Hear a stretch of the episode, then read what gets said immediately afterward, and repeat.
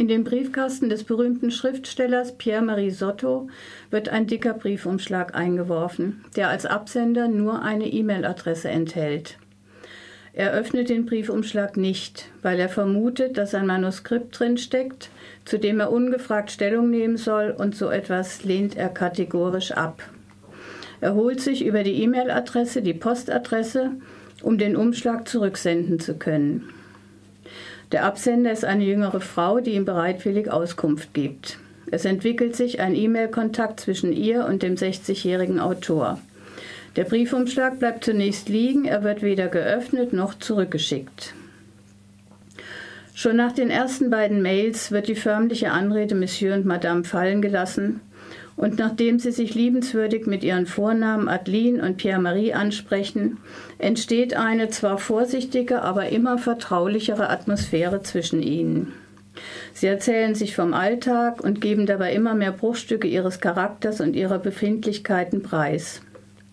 Beide hadern mit ihren persönlichen Schicksalen, wie auch immer diese im Einzelnen aussehen. Bis, eines Tages Pierre-Marie seine größte Sorge verrät, nämlich die, dass völlig unerwartet und für ihn auch unerklärlich seine vierte Frau Vera auf Nimmerwiedersehen verschwindet. Ich lese jetzt aus dem Buch an der Stelle, wo Pierre-Marie an Adeline von diesem Tag erzählt. Am Donnerstag, den 28. Oktober 2010, fuhr ich für eine Lesung an der Universität und eine Signierstunde nach Lyon. Ich rief wie gewohnt ein Taxi. Wir haben nur ein Auto, das ich Vera überließ, wenn ich verreiste. Das Taxi brachte mich zum Bahnhof, wo ich am späten Vormittag in den Zug stieg.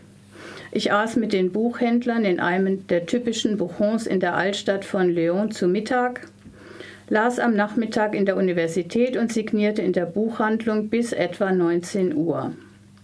Sie wollten mich zum Abendessen da behalten, aber ich wollte lieber nach Hause. Also nahm ich den Region Regionalzug nach Valence und bestieg ein Taxi, das mich nach Hause brachte. Bei meiner Ankunft war es 21.15 Uhr. Ich bezahlte das Taxi und es fuhr davon. Unser Auto stand an seinem gewohnten Platz.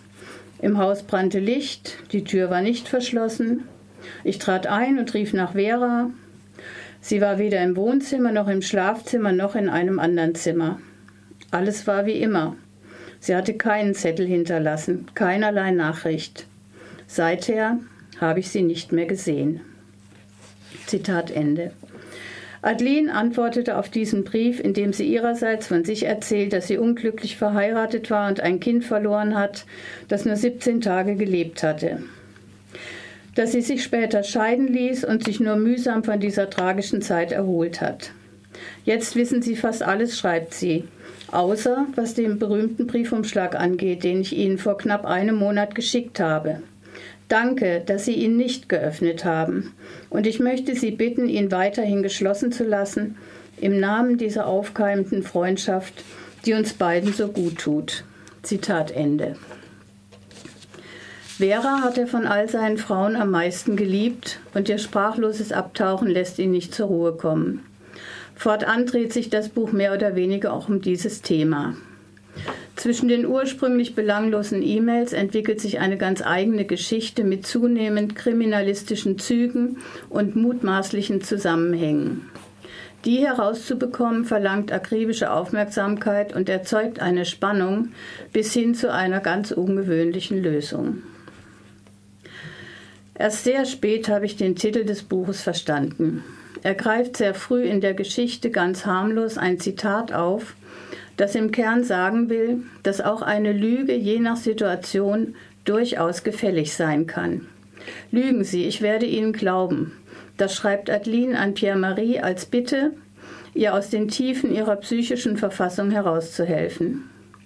Aber auch im Folgenden geht es immer wieder darum, ob die Wahrheit wirklich verträglich ist, die Lüge vielleicht etwas schonender ist Adeline und Pierre-Marie sind inzwischen wie an einem seidenen Faden miteinander verbunden und ob alles, was sie sich schreiben, der Wahrheit entspricht, spielt keine Rolle. Über Freunde lässt Pierre-Marie Adeline sogar nachspionieren und er erfährt ganz nebenbei kleine Ungereimtheiten. Das interessiert ihn aber nicht weiter. weil ihm diese Adeline, mit der er in intensiven Briefkontakt gekommen ist, so wie sie sich gibt, bereits ans Herz gewachsen ist und er keine wahrheitsgetreuen Korrekturen möchte. Im Buch geht es um Lügen und Belogene harmlos wie schwerwiegend. Egal, immer geht es darum, ob die Wahrheit verträglicher ist als die Lüge oder umgekehrt. Irgendwann wird auch der Briefumschlag geöffnet, aber der Inhalt wird nahezu ungelesen verworfen. Er enthält viel Wahrheit, aber die ist unerträglich. Der Schreibstil im Buch hat mir gut gefallen.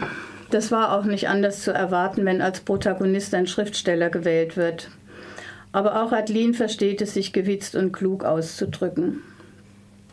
Damit ist ein weiterer E-Mail-Roman auf dem Markt, der sich durchaus messen kann mit Gut gegen Nordwind von Daniel Glattauer.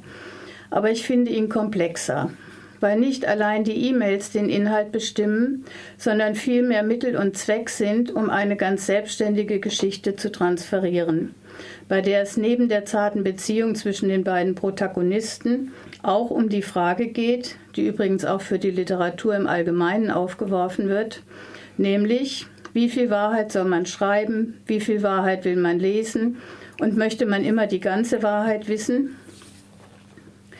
Ich habe das Buch zügig durchgelesen, die Spannung habe ich förmlich ausgekostet und habe mich gerne in die Beziehung zwischen Pierre-Marie und Adeline hineinziehen lassen. Charmant geschrieben, sehr, lebens, sehr lesenswert. Das war zu dem Buch Lügen Sie, ich werde Ihnen glauben von Anne-Laure Bondeau und Jean-Claude Morlevat. Im Verlag Deutige erschienen, 284 Seiten, 20 Euro. Er wurde von dem, aus dem Französischen übersetzt von Ina Kronenberger.